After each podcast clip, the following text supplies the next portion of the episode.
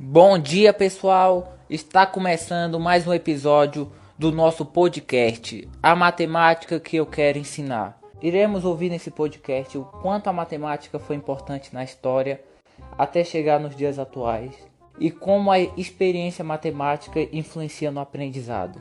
A matemática que eu quero é prática simples e agradável de ser, é legal e fácil de ensinar e aprender. Me perguntam, onde tudo começou? Os primórdios já englobavam a aritmética, geometria, astronomia e mecânica. Porém, a origem da matemática começa a surgir há mais de 100 anos antes de Cristo, surgindo então a evolução dos números e cálculos.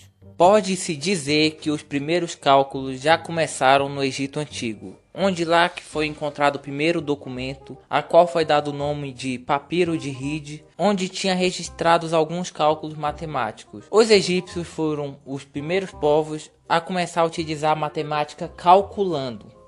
E você, sabe o que é cálculo? Nesse contexto, podemos dizer que são pedras. Sim, simplesmente pedras. Onde os egípcios usavam para contar, seja a época do ano, ou até mesmo tamanho ou dividir cultivo, pescaria e até mesmo colheita.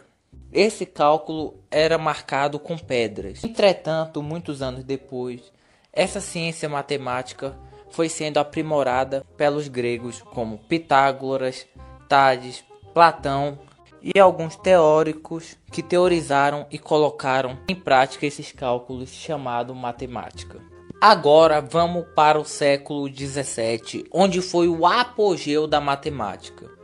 Quem nunca ouviu falar da maçã que caiu na cabeça de Newton? É isso mesmo, a maçã caiu na cabeça desse homem e ele quis saber o porquê acontece esse fato. E através de muita pesquisa, ele descobriu a atração da Terra, ou seja, a força da gravidade. Ou seja, a experiência e a curiosidade conta muito para a descoberta e para o aprendizado.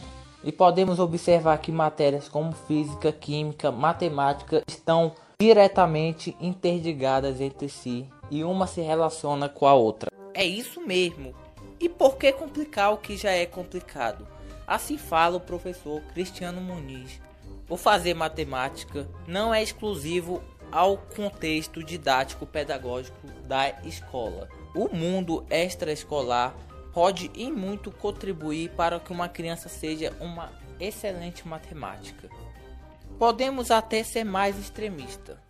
As experiências matemáticas realizadas fora da escola podem ser decisivas no desenvolvimento matemático do jovem e da criança.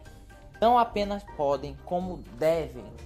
O simples contar de tampinhas de garrafas ou de uma brincadeira, o enfileiramento de brinquedos, tudo isso que está ligado ao dia a dia, mesmo que não saiba, a criança já está matematicalizando. E o professor, promovendo o despertar da criança o mundo da sistematização e a inteligência matemática.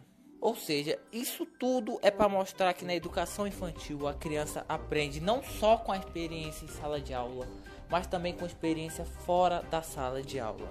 E que a matemática não é apenas passar conteúdo, mas também deve ter material didático para promover uma matemática eficiente e eficaz. Até porque a criança não sabe números complexos e para contar ela usa material e até mesmo a própria mão e o próprio corpo.